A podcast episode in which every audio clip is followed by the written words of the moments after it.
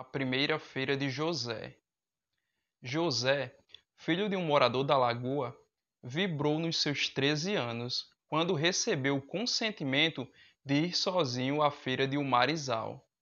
Até então, esperava todo santo dia pela realização do seu sonho, sonhado muitas vezes na garupa do cavalo, a caminho de tantas feiras junto ao pai. Justo, portanto, o assoviar feliz pelas caatingas em direção à vilazinha. Quem o visse assim, solto pelos caminhos, havia de notar nos olhos dele o horizonte, a serra, porque, vista de longe, envolvia-se naquele mistério. Grande, azul e distante, já havia semelhado, na imaginação de José, um touro imenso adormecido no horizonte.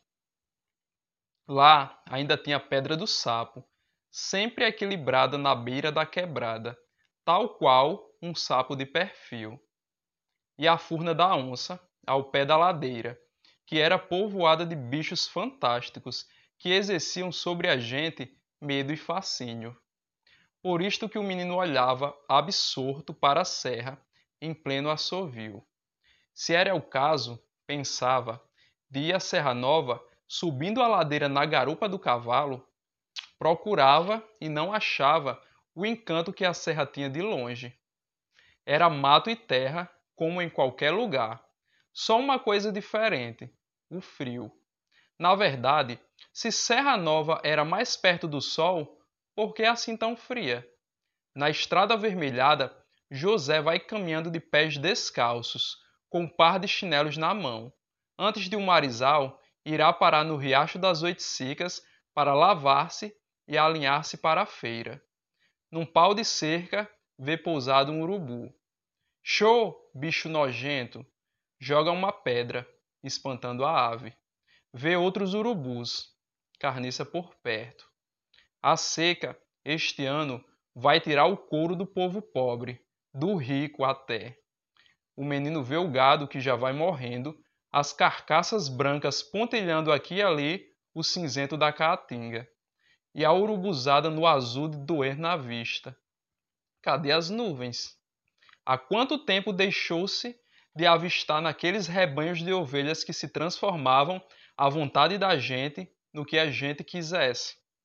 José passa pelo terreiro de seu Boágua. Na frente da casa de Taipa, equilibra-se no esforço de estacas, a latada coberta de palha de carnaúba. Sombras estendem-se no chão.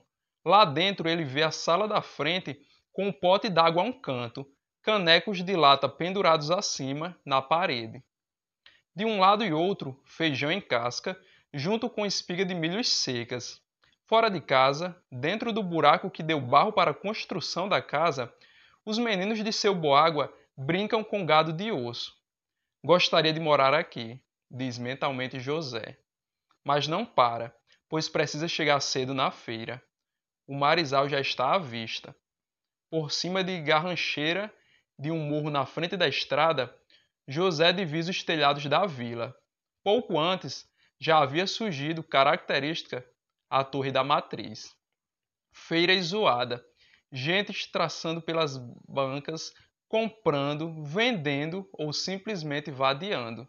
José no meio de todos, incluído nesta última categoria. Avista um conhecido. Chico, o que é que faz por aqui? Ele e o companheiro saíram andando à toa. Ainda compraram na banca de folhetos Grinaldo e Sebastião de um trovador sertanejo. De banca em banca, foram esbarrar na bodega de seu Tonho. Em pé, desconfiado, José ficou observando. Alguns homens chegavam e pediam lacônicos a bebida, tomada com ar sério. Outros conversavam demais, cuspiam no chão e terminavam por solicitar. Bota saideira, seu Tonho, mas essa vai ser de graça. A um canto esteve algum tempo. Quando deu fé, encostou-se também no balcão e pediu uma. Engoliu quase à força a primeira. É mais ruim do que achava. O companheiro insistia, virando o segundo copo, já acostumado. José tomou mais uma, perdeu a conta. Exasperou-se, disse besteiras, surpreso por estar caído numa rede na casa da madrinha.